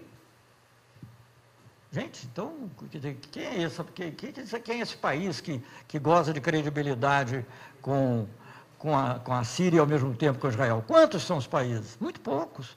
Ou quando, isso é dito publicamente, não sou eu que estou dizendo agora, que, que o Lula era o único que era capaz de ser amigo do Chaves e do Bush. Não é porque ele fosse concordar ou fosse falso, é porque ele era confiável. O Brasil era confiável. Uma vez eu também posso eventualmente mencionar em outra, em outra, em outra palestra, se, se vier ao, ao caso, uma vez o Colin Powell mandou mostrar para um assessor meu o discurso que um assessor dele ia fazer no, no Senado americano, previamente. Quer dizer, o Brasil deu um visto bom para o discurso, não pode fazer, porque nós estávamos empenhados em obter a, a realização do referendo revocatório na Venezuela e não queríamos que houvesse coisa que tumultuasse o processo. Então, falei, olha, vê lá o que o cara vai falar. Ele disse, não, eu vou mandar o discurso para vocês verem. E fomos vistos. Que eu saiba, nunca aconteceu na história, comigo nunca aconteceu, eu não sei de nenhum caso similar nessa ordem. Pode, pode ter acontecido o contrário, não sei. Não sei também, mas é pouco comum na diplomacia. Mostrar um discurso que vai ser feito, a não ser assim entre os chefes de Estado para saber o que o outro vai dizer. Mas uma coisa interna, era, era, era o assessor americano falando para o Senado americano.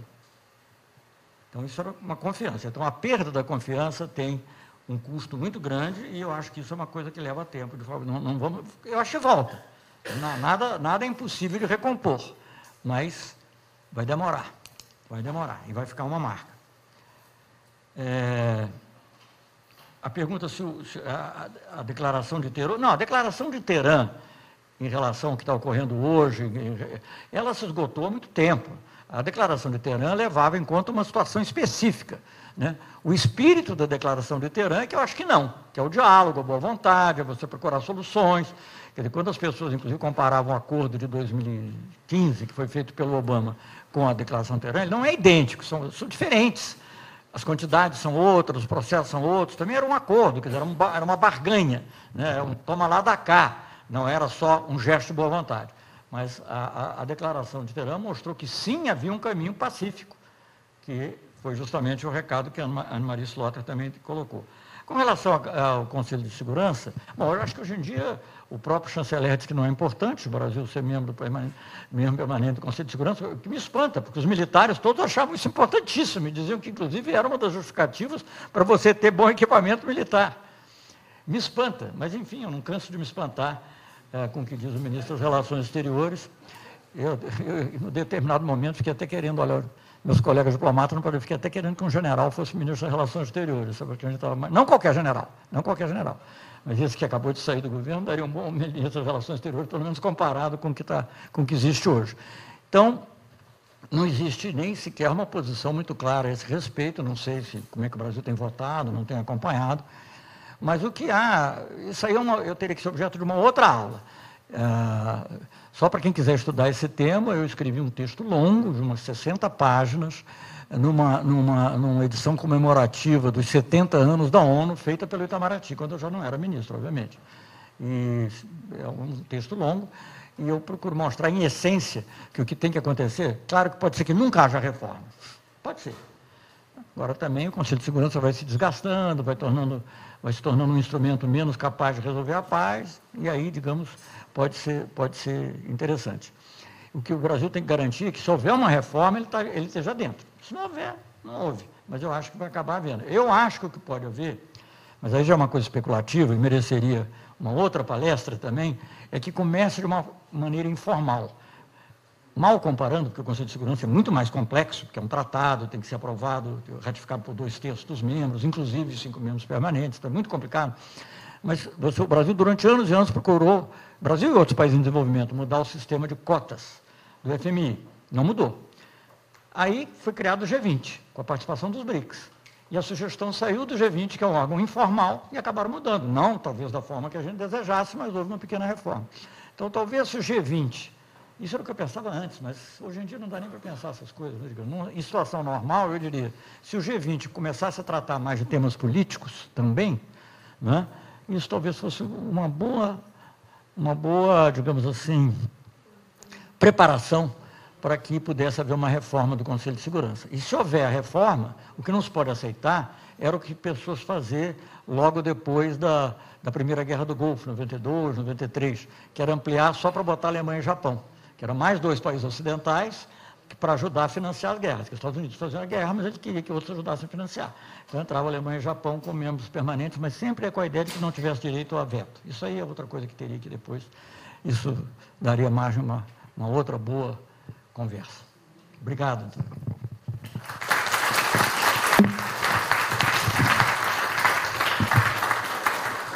Bom, eu gostaria de agradecer novamente o ex-ministro Celso Morim pela palestra, pelas respostas às perguntas. Também gostaria de agradecer, é, na verdade, de lembrar que é, o Observatório de Política Externa conta também com várias parcerias, uma das quais é, está aqui na figura do diretor da Fundação Friedrich Ebert, que é o Gonzalo Berron. É, e agradecer também vocês aqui pela presença e já chamar para os próximos eventos com o ex-ministro. É, a gente publicará as datas nas, nas páginas é, do Facebook do Twitter e também no nosso site. Então, é, espero ver vocês novamente nos próximos eventos. Muito obrigado.